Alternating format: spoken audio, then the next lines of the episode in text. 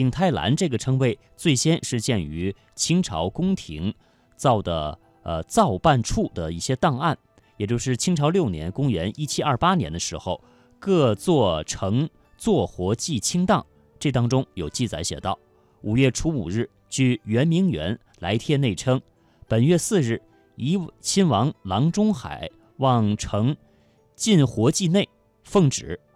珐琅葫芦式马挂瓶花纹群仙祝寿，花篮春盛亦俗气。珐琅海棠式盆再小，孔雀翎不好，另作。其仿景，其仿景泰蓝珐琅瓶花不好，钦此。那这个记载啊，就是大概意思呢，就是把仿景泰蓝时期的珐琅制品称作了景泰蓝珐琅，这就是所见的景泰蓝称谓的最早的文字记录了。那么景泰蓝呢？其实它又叫做铜胎掐丝珐琅，这是北京著名的传统工艺品。因其在明朝景泰年间盛行，制作技艺比较成熟。那铜丝啊，铜胎掐丝珐琅制品已经被很多学者所共识了。那关于景泰蓝的起源，考古界没有统一的答案。一种观点认为，景泰蓝诞生于唐代。另一种说法是，元代忽必烈西征时，从西亚阿拉伯一带传入中国，先在云南一带流行，后得到京城人士喜爱，才传入了中原。但是呢，有一点是学术界公认的，那就是明代宣德年间是中国景泰蓝制作工艺优点，呃，并达到一个新的顶峰时期。那景泰蓝一词也从此诞生了。景泰蓝呢，釉色匀肥，丝工粗犷，饰纹丰富。二零一零年，香港佳士得秋拍一对清朝雍正御制景泰蓝香炉，以一点二九五亿港元落锤，创下了掐丝珐琅器的世界拍卖纪录。景泰蓝是我们中国传统的青铜、陶瓷、绘画和雕刻艺术和西方掐丝珐琅工艺有机结合的产物。下面就让我们通过一段音频来具体了解景泰蓝的魅力。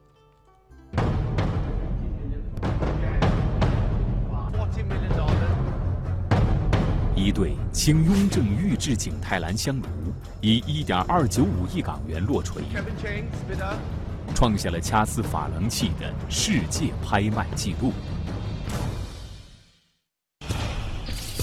造型、纹饰。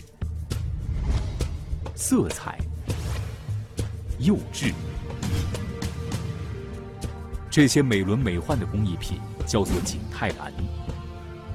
它是中国传统青铜、陶瓷、绘画和雕刻艺术与西方掐丝珐琅工艺有机结合的产物，距今已近千年历史。明代是御用件，嗯，到清代是造办处。进皇宫，他们不计工本为皇家贵族服务，所以说这种工艺才保留了下来。正在掐丝的这个盖碗形瓶，主要由寿字、白鹤、寿桃所组成的吉祥图案。一个纹样，两小节细扁的铜丝，用镊子夹住，左弯弯，右弯弯。再用白鸡粘在铜胎上，惟妙惟肖。主体部分白鹤口衔寿桃，寓意福寿延年。别看这瓶子不大，要想完成这样一件景泰蓝作品，至少要十多位技师，花上三四个月的时间才能完成。景泰蓝制作大的工序啊，因为从设计开始，一共就是六道工序。首先得有一个设计，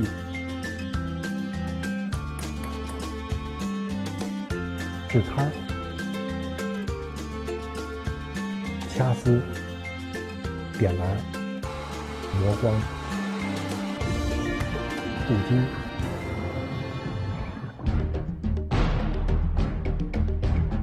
点蓝，景泰蓝中最关键的环节，三千多种颜色。四位不同的技师面对同一件作品，一遍遍反复添色，将铜丝弯成的图案显现、精致、灵动。在烧之前就不能碰，一碰哗啦啦全掉了。所以这个铜的整个颜色都点上之后，要在火里头六七百度要烧制。这个釉料颗粒的融化了，跟那铜丝铜汤非常结实的结合到一块了。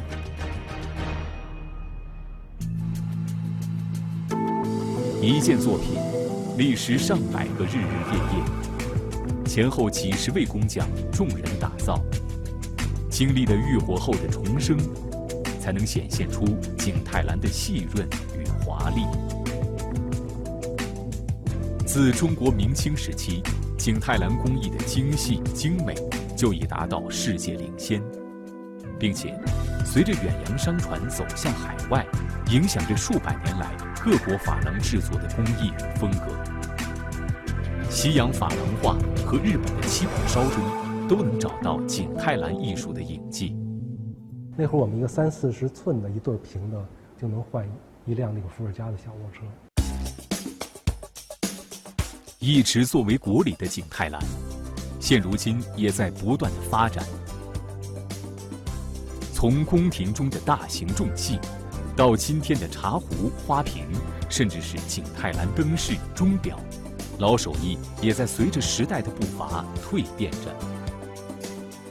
景泰蓝在传承过程中，始终没有离开过创新，与室内装饰相结合，更是在用途上别具匠心。